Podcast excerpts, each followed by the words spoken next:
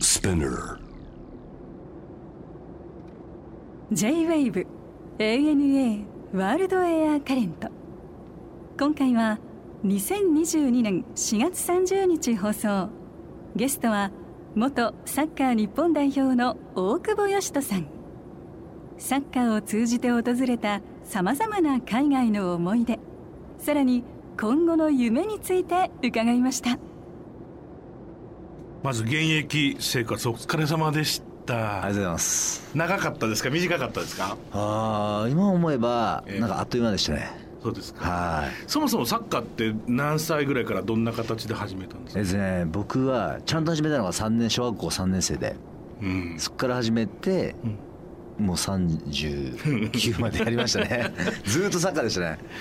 あの始めた時は、いそのまあ地域のというか学校のとかそういうことですか、そうですね地域のサッカークラブで、ええまあ友達がみんななんかその時にちょうどサッカーがみんな流行ってなるほど、で誘われてうん、行きました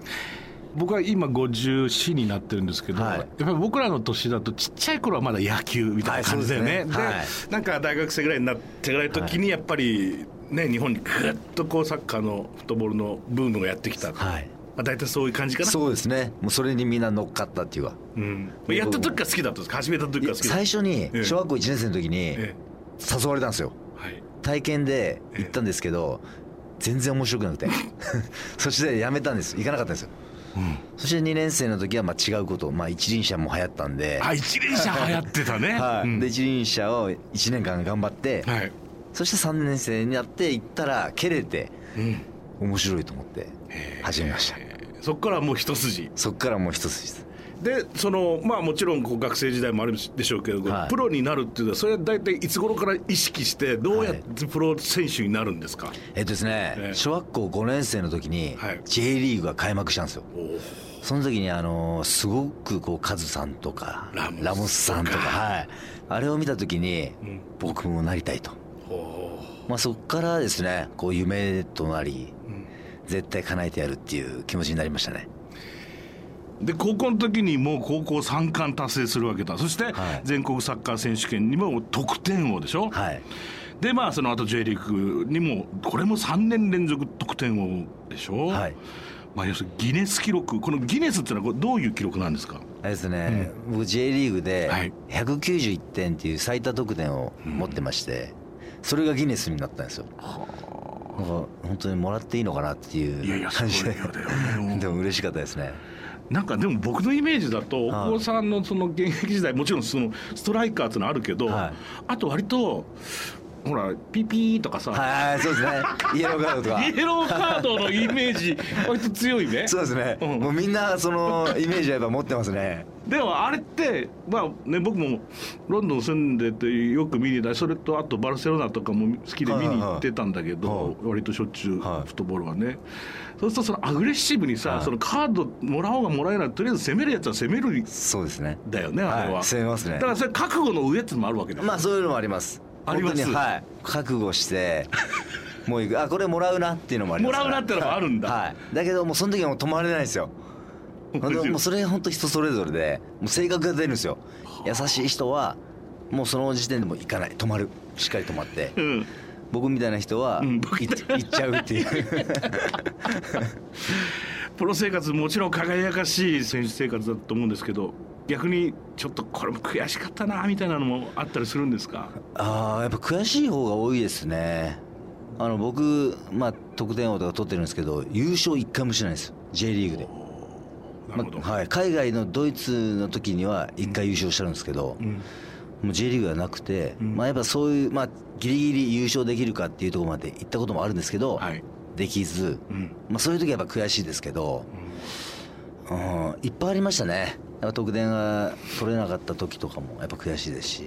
まあね、はい毎回毎回試合に出てそれぞれがよっしゃっていう達成感あるはずはないなっていうのは分そうなかんでるすそよはいれは僕らだってコンサートしてても、はあ今日よかったなっていうのは、まあ、1年に1回あるかないかあそうなんですね50回に1回あるかないかだなおそらくへえあとはでもあーダメだったあそこはなればなんであんなことしちゃったんだろうばっかだもんなあそうなんですねでもねやっぱでもやっぱりそこまでやっぱ行った人たちはやっぱみんなそんな感じですよねなんかうわ今日は良かったなっていうのがあんまりないっていうかやっぱ不安がんあって、あ今日ダメだったなっていう人の方がやっぱりで次があはいるかもしれない、そうですねなんかすごい、うんそういう人多いなって思いましたねこれはこれはですね僕が22歳の時に、 22かはい初めてうん遺跡をマイルカ島のマイルカっていうところに移籍して、えもうすごいんですよリゾート地でえうんそうだね、はいヨーロッパ中の人たちが行くもんねそうなんですよ、うんそこにこう住んでみて初めて住んだんで空も綺麗だし海も綺麗だし、何よりご飯食事が本当に魚介類とかもう美味しすぎて、嫌になっちゃうぐらい美味しいよね そうなんですよね本当にびっくりしましたねうーんはいそこでのそのチームでのはいお仕事というかそのサッカーはどうだったんですかそうですね最初に行った年はちょっと残留争いって言ってうん2部に落ちるかうん1部に残るかっていうところで奇跡の残留をのん成し遂げうてんすごく良かったんですけどはいでも2年目がやっぱりなかなかうまくいかずおうまあそれで日本にも帰ってきましたねなるほど、はいやっぱりあの違うんですかその、よまあ、よく聞かれる質問でしょうけど、はいはい日本のサッカーとヨーロッパのサッカーってこうその現場に一緒になってやるとなんか違いってたくさんあるんですかいやもう全然違いますね全然違う全然違いました端的に言うと何違いまえっすとですねやっぱり勝負強いっていうかえやっぱスペインの人海外の人たちはサッカーをしていて練習の時ってあまりなんかうまくないってい うか日本人の方がうまいんですよー練習の時は、はい練習の時はほうだけど試合になると練習にやったことないことをもう簡単にやるんですよあそんなことできるんだだから本当に本番に強いしサッカーを知ってるなっていうのをやっぱそういうのに日本人はやっぱまだ足りないなっていうのが本当感じましたねそれはでも何ですかやっぱメンタルっていうか集中力っていうかそういうことかしあらーメンタルはあると思いますそれとうんスペインとかはうんちっちゃい時からもうリーグ戦なんですよ2部に落ちるリはいーグの中でもええ落ちたりするんですよ、はいちっちゃい時から、えまあ、やっぱそういうのをちっちゃい時からやっぱ経験してるから、うん勝負どころっていうのが多分分かなっててるほどなるほど力を出すところを分かってるっていうかだから羨ましかったですね僕なんかが見てると、まあ、はいスペインもそうイタリアもそうああるいはまあブラジルなんかもそうだけど、ああいうチームの人たちはさみんな好き勝手やってるように見えるよね、はいこうじゃああの、そうですね観客から見るとさ、はいそれに比べるとさ日本のチームって、はいうわすごく計算されてるなってあーそうですねまあ、ねその、はい客席から見てるとさ、はいまあ、どちらもサッカーだろうけど、はいあのスペインの人たちの俺絶対打ち合わせ聞いてないなあれって いう感じはあるよね。ありますね全然違うんですよだから日本人はうんこうやってこういうふうに動きなさい、フォーメーション決まってて、はいもうそれはできるんですよ誰がどう言ったらこっちこっち来るパそうッパそうッパッパッっていくよね。そうそれはもうすごくて、うんでも海外のブラジル人とかは、はいそれは多分できないんですよ逆にだけど自分で考えて好きなことをやりなさいって言ったらもうすごいことを見せてくれたりとか、もうそういうのをやっぱファンの人たちが見るとあ面白いっやあれはていうふうになるんでその盛り上がるよねやっぱこうそうフなんァでンすよタジスタ系のね、はいこうプレイヤーが走り回ってるのは見ると、はいそりゃそうだもんなそうなんですやっぱよりそこはやっぱり全然違いありましたからやっぱ全然違いましたねでも勉強になるよね逆にもう勉強になって、んまあ自分も気づかされましたねなるほどねはいそれは 22? 二ですはいあそれは大人生として大きいですね大きかったですよ本当に、ねえまあこういう性格なんで何もそうやってななんだろう自分がダメってうん思わないって思ってたんですけど、んでもそこで思って、うんあダメだこのままじゃ長くできないって思ったんで、うん気づいてよかったなって本当だはそのチームの人たちとかとのこのコミュニケーションはどういう感じでしたか楽しくできるもんだったんですい、あかー最初の半年間は全然言葉も分からなくて、でも学校と家庭教師はつけてたんですけど、おうでその後ですねもう1年ぐらい経った時からうんはもう一緒にご飯を行ったりとか、うんそのチームメイトの家に行ったりとかうんして楽しみましたね、えーはいなんかお気に入りの場所をね例えばこのラジオ聞いてくださっはているはいリスナーの皆さんがマヨルカ行った時に「こうこんち美味しいんだよ」とかそういうのってありますね。あーニモスっていほう名前の店なんですけどいつもこう、まあ、日本から友達が来たりとか、うんまあ、自分で昼ご飯とか試合の後とか食べ行ったりするとこがあって、う、うん、そこも魚介なんですけど、はいえまあ、そこがねやっぱサッカー選手で「お大久保来たか」みたいな「もう食べていきなさい」って言ってこうタダで食べさせてくれるとこがあってそこはやっぱなんかおすすめしたいんですけどヨーロッパはさ、サッカー選手本当スタ大スターじゃん。はいそうなんですよねね街ではい大体タダで食べて、そうそう大体タダでって言っちゃあれだけどみんなだからねやっぱそういう雰囲気になってるよねそうなんですよだからいっぱい食べていきなさいってこうすごくこう心が広いっていうかうんすごかったですねねえはいオフの時とかははいどんなことをされてました、その時は海に行ったりうんビーチでうんこう寝たりとかはい、してましたねマヨルカは本当にね、はいまあ、みんなそうやって過ごすところになそうなんですよってるからはいおそらく、そうなんですよね、うんまあ、気持ちいいじゃないですかうえなんかビーチとかで、うんまあ、そこでいろいろ友達と行って、うんこう寝ながらうん、お茶してとか、うんもうそういうこうのんびりした感じの生活をしてましたねオフとかうんは逆にそれはメリハリができてよかったですよかったですね、うんすごくまあずっとこうピリピリやっぱ海外でいて、自分もなかなか難しい中でええピリピリしてたんですけどオフだけはやっぱり、んそれでのんびりしてうんやってましたね、気候もいいしね気候もいいですし、ね初めて行った海外っていうのはドイツなんですってそうなんですよね、うんドイツにいつ初めて頃ですかこれ高校3年生ですね何しにその時ええ僕サッカーでまあまあいい成績を残していて、そのドイツのバイエルンミュンヘンってういうんすごい強いチームがあったんですけど、そこに練習を参加で来なさいって言われてうん初めてドイツに行きましたねそれはやっぱりこう招待されるんですかされましたね、ええだからびっくりしました、ええまさかあのバイエルンミュンヘンにって思いましたねその時は何かやっぱり違いっていうか差とかいろんなこと感じましたやっぱり高校生の時やっぱしでかいじゃないでですかかいよなドイツ人かなでかいねそうなんですよそれでかくて、うん僕ちっちゃいんで、うんパワーとかあとドリブルが僕好きでドリブルが結構抜けてたんですけど、はいやっぱドイツ人がでかいので足が長くてスライディングされたらすぐ取られるんうんですなよるほどなるほどまあそういうのがやっぱりあこういうことが違うところはって思いましたね、スピードっていうよりはね、はいダンと壁になるそうなん選で手多いもんね多いんですよ うんうんなんかそこにちょっとびっくりしましたはあそれをでも高校生の時にいっぱい知るっての大切なことだよねいそうですね、ええそこから、まあ、これからプロになって、はいやっぱこういう選手たちと戦っていく中で、うんそこで最初に分かったっていうのはでもね自分にとってはプラスでしいたや多分そう思うでもほとんどのいわゆるこう日本のプロサッカー選手も、は日本の中で国内でガーッと上がってきてそれでプロになってその後さあどっか行くかってのあるだろうけどそそうなんですのプロになる前に海外ヨーロッパをこう経験するってのは実は珍しいかもしれないねそうなんです珍しいんですなかなかないですねないでしょうね、はい、だからちょっと嬉しくてうん、張り切っていきました。張り切って サッカー以外の思い出ありますかドイツではだから海外ってこう路上にこう遊園地みたいな、ああフェアみたいなねはいそこにこうで遊んだっていうか、メリーゴーラウンドとそかうメリーゴーラウンドとかなんかいろいあろってねははいい、そこはまだ高校生なんであ、そうだねそういうの見るとちょっと楽しそう で、そうだねそこに入ってきましたね。ドイツは特に盛んだもそうんでねすねあのはい週末とかになるとすぐ出るよね移動移動遊園地がね、はいうんだからああいうのなんか日本にないじゃないですか。あんまりそうですそうですねだからちょっとびっくりしてうん入っちゃいました。うん すごく楽しかったんです よ。あいいね、はでもなんか高校生らしくていいじゃないですそうか。ですねねはい。あの現役時代はまあもちろんドイツもそしてマヨルカもそうでしょうけれども、い、ろんなところ世界中回ったと思うんですけれど、はいはいなんか印象的な国とか街とかありますかうーん僕やっぱドバイあそうドバイに行った時は、もうやっぱり建物がすごいねなんか全てこう高級に見えてなんか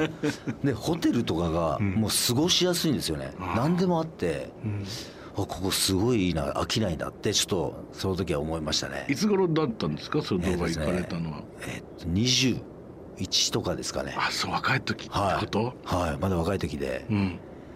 衝撃的でしたあこんな国もあるのかとてかドバイそのものがこうぐーっとのしてくる時だねそうそうなんですそのよ頃ははいだからちょっとびっくりして好きでしたねすごい高層ビルとさあのハイウェイと、は海と、はいそうなんです砂漠と、はいなんか全部あるじゃない全部あるんです よなんかねそうなんですよん だからここに住んでる人たち幸せだなってちょっと思いましたね何みんな何してるんだろうってそうそうそう感じだよね、はい普通にだってさ高速走っててもさあのランボとかフェラーリとかブンブンブン ブンブンブンね いい車ばっかりでそうなんだよねはと思ったらさだって車で30分も行かないとこの落胆がいそうてですねでしょ、はなんかやっぱりね不思議な感じしますよいね不思議ですねドバイか、はいあとはラトビアっていうのはラトビアもですね試合で行ったんですよ本なんか想像がつかなかったんですよラトビアってどんな国なんだろうう,、んそうねで僕こう試合で行った時に、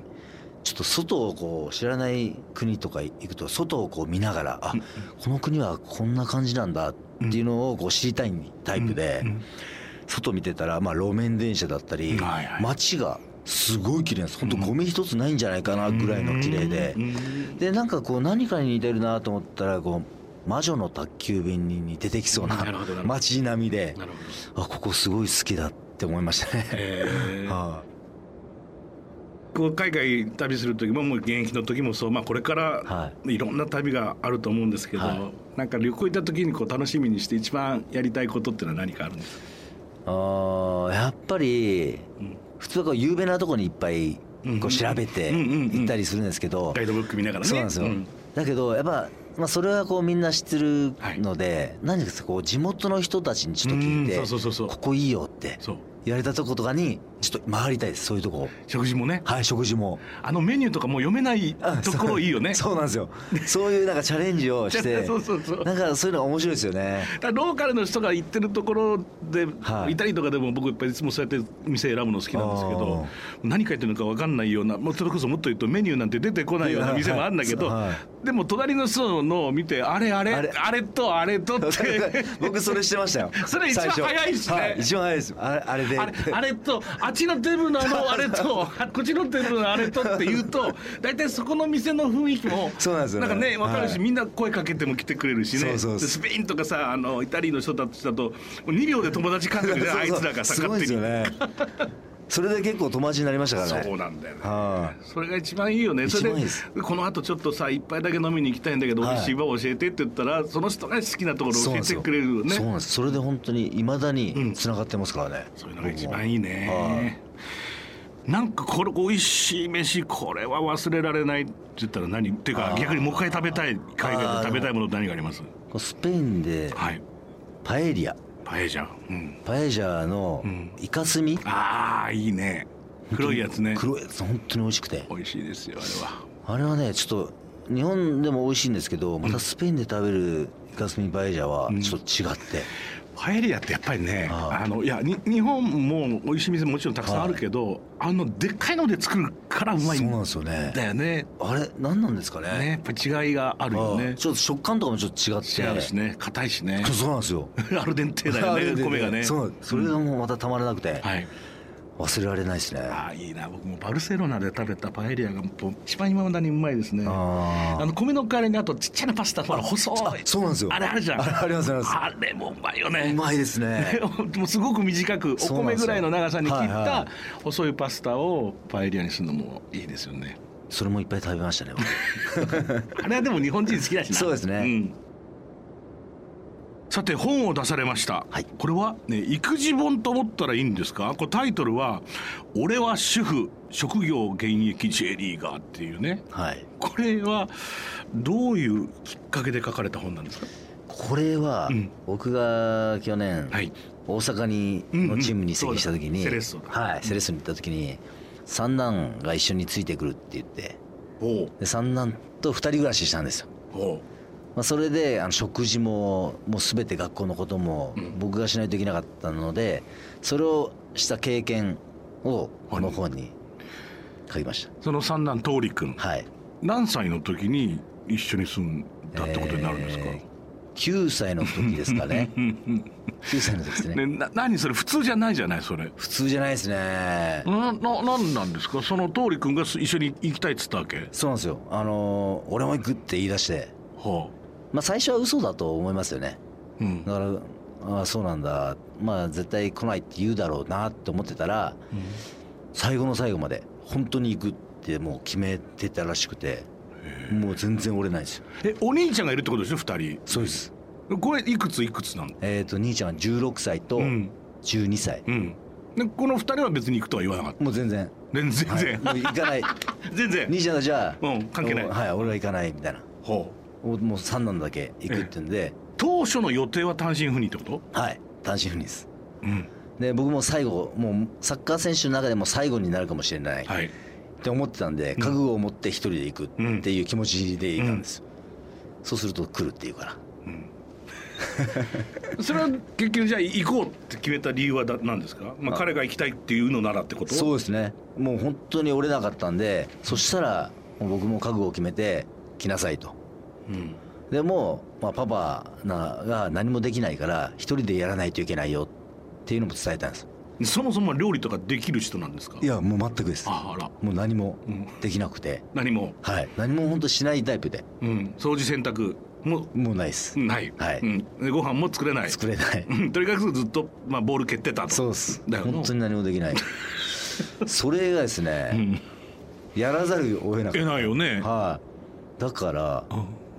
どうしようと思ってまあ今 YouTube とかある んでそれを見ながらちょっとやるとかあとは自分がこう食べたい味にすればいいやっていうなんかうん食べれればいいっていう考えでうん、やってましたでも息子にもう食わせなきゃなんないそうなんですよ弁当はなかった弁当1回だけありましたあるんだ、はい1回だけウインナーとか焼いちゃったのウインナー焼きましたね卵焼きとか作って卵焼きあ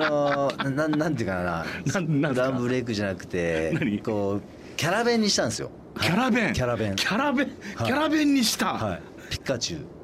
ウのえなんか絵にして頑張って頑張ってならすごくクオリティが高くておうまあそれを持たせましたねうわーじゃあ楽しみながらできたってことだ、 そうそうですなんかこうプラスにこう捉えな僕も成長できるなって思いながら、うんあまあそれが下手でも全然良くて、うん子供が喜んでくれればうんいいかなっていう思いでうんすごく深く考えずにうん逆に適当にやってましうんたはい毎日息子と二人の時間ってね楽しかったですか何してたんですか話するんですかえっとですね話しますね、うんなんかすごく楽しくてもうご飯食べながら、うん今日学校どうだったとかやっぱ気になるじゃないですかうん転校してるんでそうだね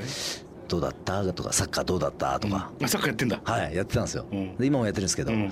まあ、そういう話をししてるとまた新しいこう通りのうんなんか気持ちとかも聞けるしうんなんかすごい楽しかったですとかへえ面白いねはで毎朝じゃあ学校の時間に起きてそうです朝飯食わせてはい行ってこいやつって送っていくのいいや最初送ってたんですよ心配でだけどこれをずっとしててもあそうだね全く意味ないとそうだね成長しないと思っそうだそうだてねもう途中からも自分で生かして、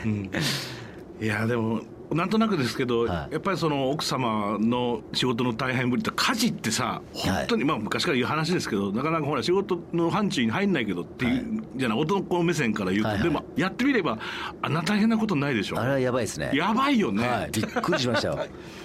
まあ尊敬しますよねねはいでもそれを経験してだから今後の未来も変わってくるかもねそうですね家族のあり方とか、はいそうなんですよありがたとかこう家でのこうなんだろう今まで何もしなかったけどやっぱりちょっと気づくことはするようになったとかんまあそういうのは絶対あるのでよかったですいいねはいさてこれから今までの現役生活とは違う人生が始まります、はい何してみたいですかどんな夢をお持ちなんですか今はですねやっぱりずっとちっちゃい時はサッカーしかしてなかったので本当に今ラジオとかテレビとかに出させていただいてて、まあ、またそういう世界を、まあ、違う世界を見てみたいなっていうのはありますね、あそうでもゆくゆくは最終的にはやっぱサッカーの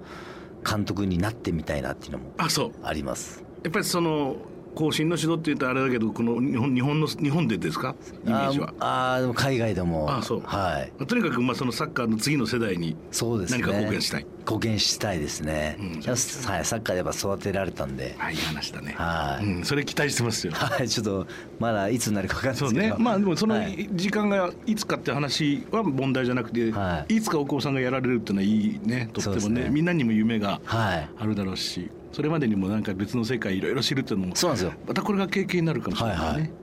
さて最後にこれあのいつもあのゲストの皆さんに伺ってるんですが大久保さんにとっての旅って一体何ですか旅行く時って、うんやっぱ自分のこの気持ちがこう一回リセットされるんですようですねそしてまた頑張ろうってなるので本当に僕の中でこうリセットですねいいねはいありがとう楽しかったですありがとうございましごたざいました ANA World Air Current.